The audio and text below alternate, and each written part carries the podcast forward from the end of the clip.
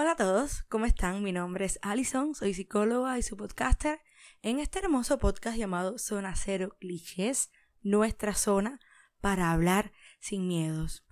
Y entrando ya en, en, en tema así, así de fácil, les diría que no es un secreto que un por ciento muy alto de cubanos prefiera vivir en el Polo Norte que en Cuba.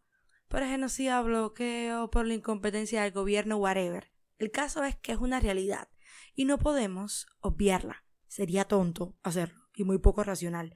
Y dentro de este tema hay muchos acápites y específicamente me gustaría para hoy abordar uno, uno específico y luego, bueno, que fluya hacia donde los quiero llevar. A los hombres gay les gustan los trans y no les gustan las mujeres. Eso mismo pienso yo. son los Bienvenidos a la zona cero Y con ustedes, queridos amigos de Zona Cero Clichés, Sí, aquí estamos está. comprometidos con la justicia, con trabajar, Si llevo tiempo sin tener sexo, me pongo súper irritable.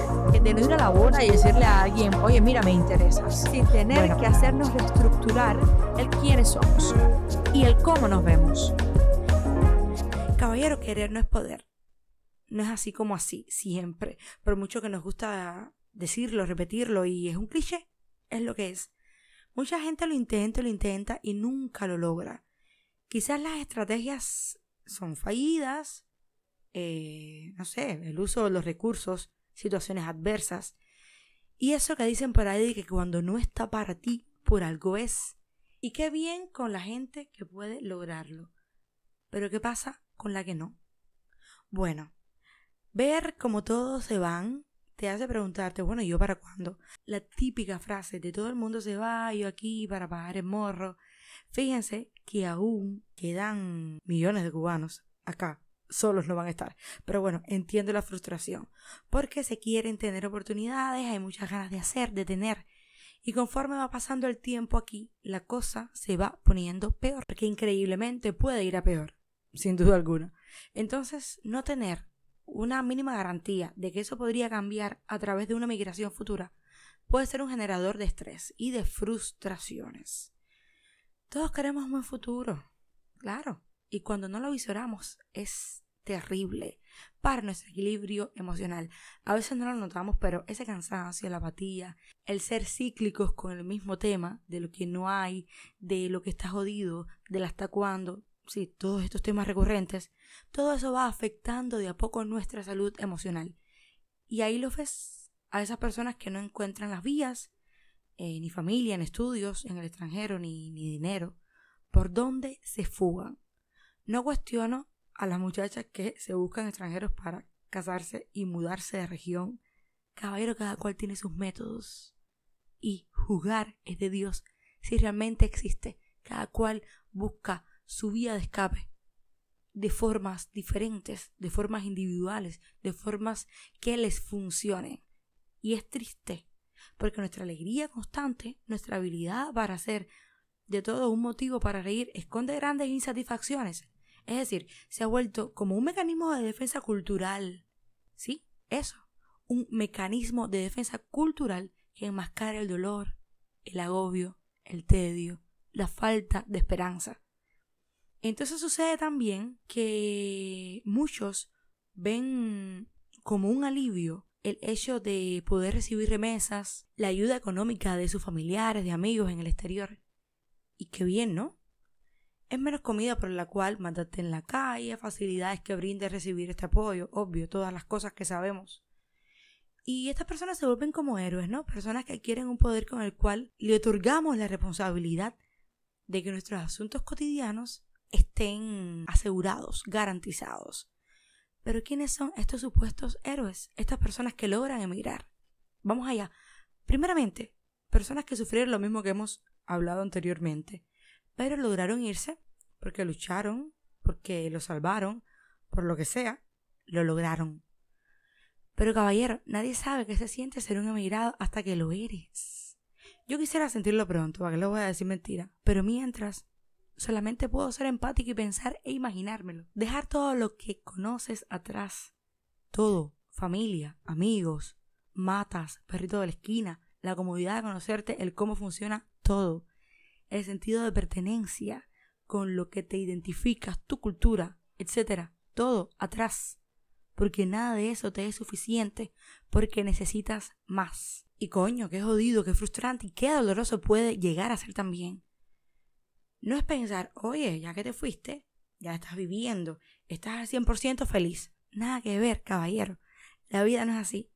Y es más, mucho más que eso.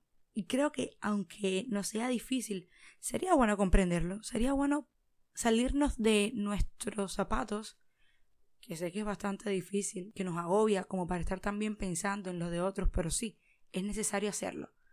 Y ver cómo podría ser para ese otro. Vivir en otro país es complicado.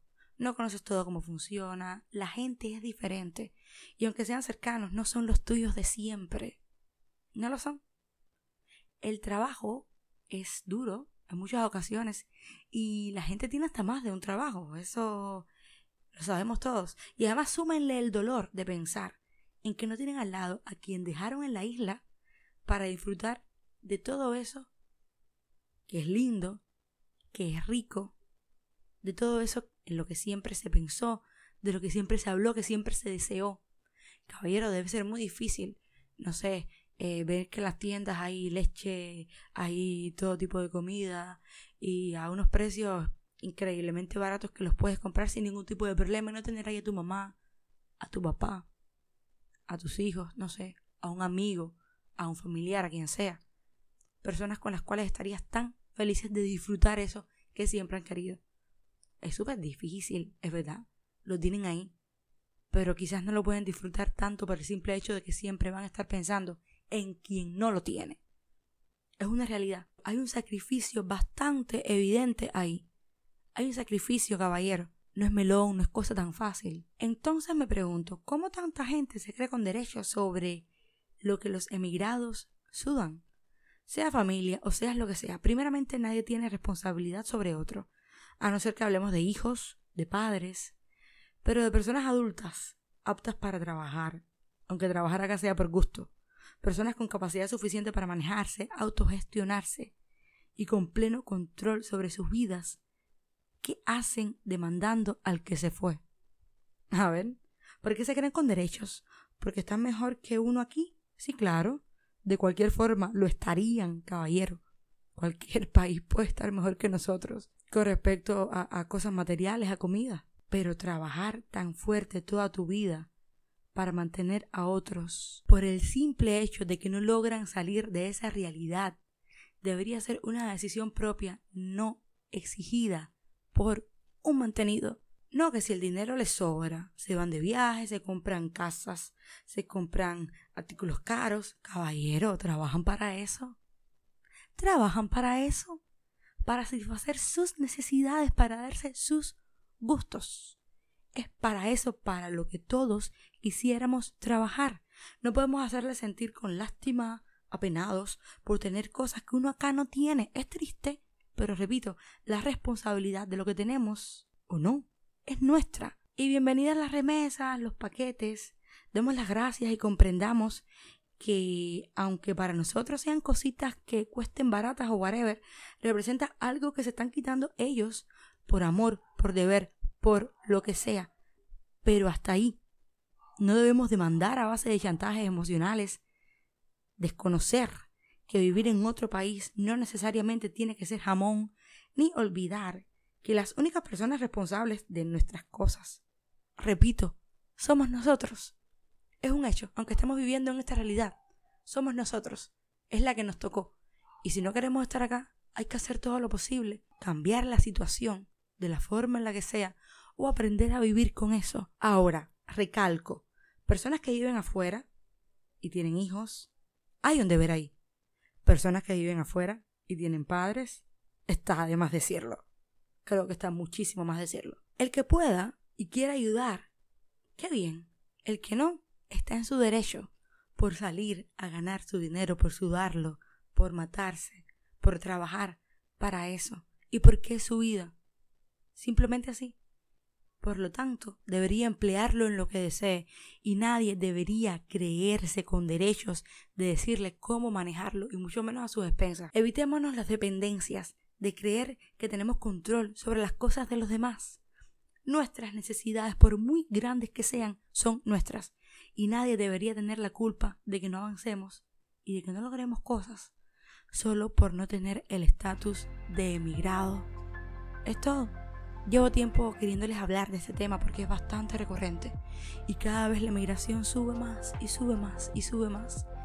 Y la frustración también, el estrés también, las emociones encontradas, las negativas, las positivas, los desencuentros entre familia, entre amigos, simplemente por no delimitar, simplemente por no ser empático, por no existir la comunicación.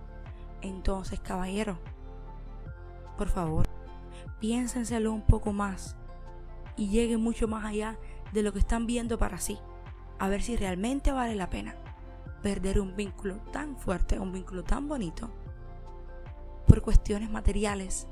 La simple empatía, con el simple conversar, con el simple comprender, pueden ser resueltas. Eso se los dejo a ustedes.